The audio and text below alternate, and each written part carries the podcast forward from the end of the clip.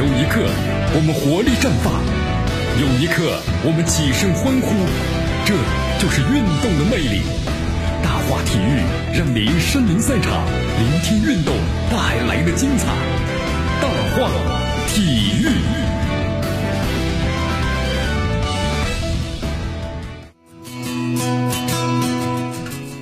这里是大话体育，我是江南，来继续锁定 FM 九十六点七，去关注的我们的节目。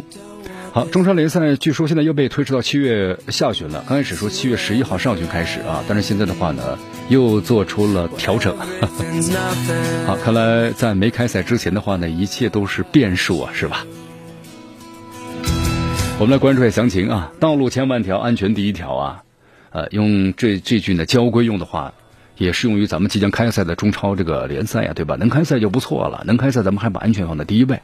所以说，上级主管部门呢，最终同意各级联赛开赛的前提就是赛会制，由此带来的就是赛区怎么选择啊，这一条没有意见吧？无论是赛会制还是主客场制，其实都不是重点，重点的是咱们说了，球赛赶紧开赛吧，是吧？疫情呢带来了很多的不确定性啊，呃，咱们今年中超联赛采取的升降级，甚至整个赛季的话呢，可能都会取消。都曾经是存在的这个变数，那么最终以赛会制来延续比赛，已经是不幸中的这个万幸了。那么最终呢，咱们中国第一阶段的这个中超联赛的赛区任务呢，落在广州和上海两座城市身上。那么从这个交通和场地来看的话呢，上海和广州当然选择他们呢不意外，是吧？从硬件各软件各方面都是最好的。那么得到最新消息啊，足协原本计划呢把这个蛇形分组啊进行微调，原本排序的第十三和第十四位的上海申花和青岛黄海啊对调一下，然后呢黄海进入 A 组，申花进入 B 组，那么和上港呢在同组。从目前情况来看呢，这个 A 组比赛正在上海赛区的开打，那么 B 组比赛呢安排在广州。那么这样一来的话，中超的球迷可以在新赛季呢看到三支广东球队啊上海征战。那么上海滩的齐鲁德比，包括呢。花城上海的德比一系列奇景，那么今年都会出现。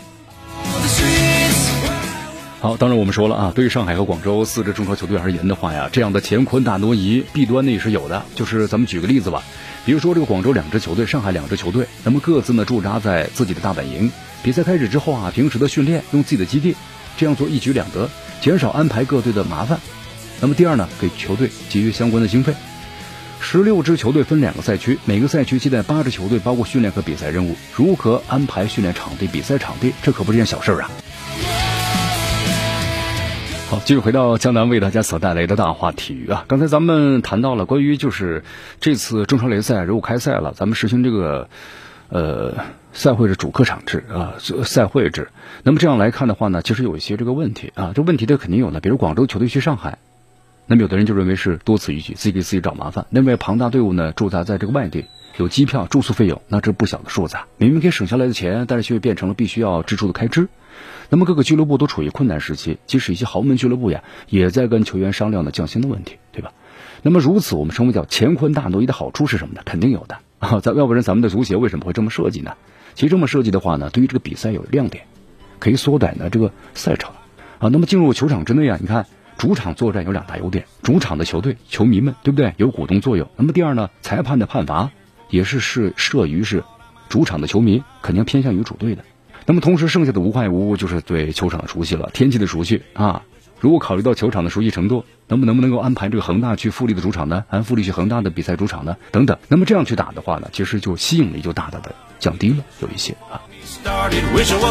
好，最后咱们再来说一下国青队啊。国青队我们说现在呢还没有绽放，对吧？有点凋零的感觉了。非战斗减员踢中乙有阴影的，六名球员出外的饮酒寻欢作乐，你看看重磅的处罚呀！各俱乐部的处罚，还有就是球员们的这个罚款，还有自己的道歉，重磅炸弹呢，搅动的焦躁的足坛的舆论呢，所以引起了关于球员的生活作风的问题啊。目前的话，关于这个领导部门的管理，包括球员的自我管理的问题，都被悉数。搬上了台面，引发了大家的关注。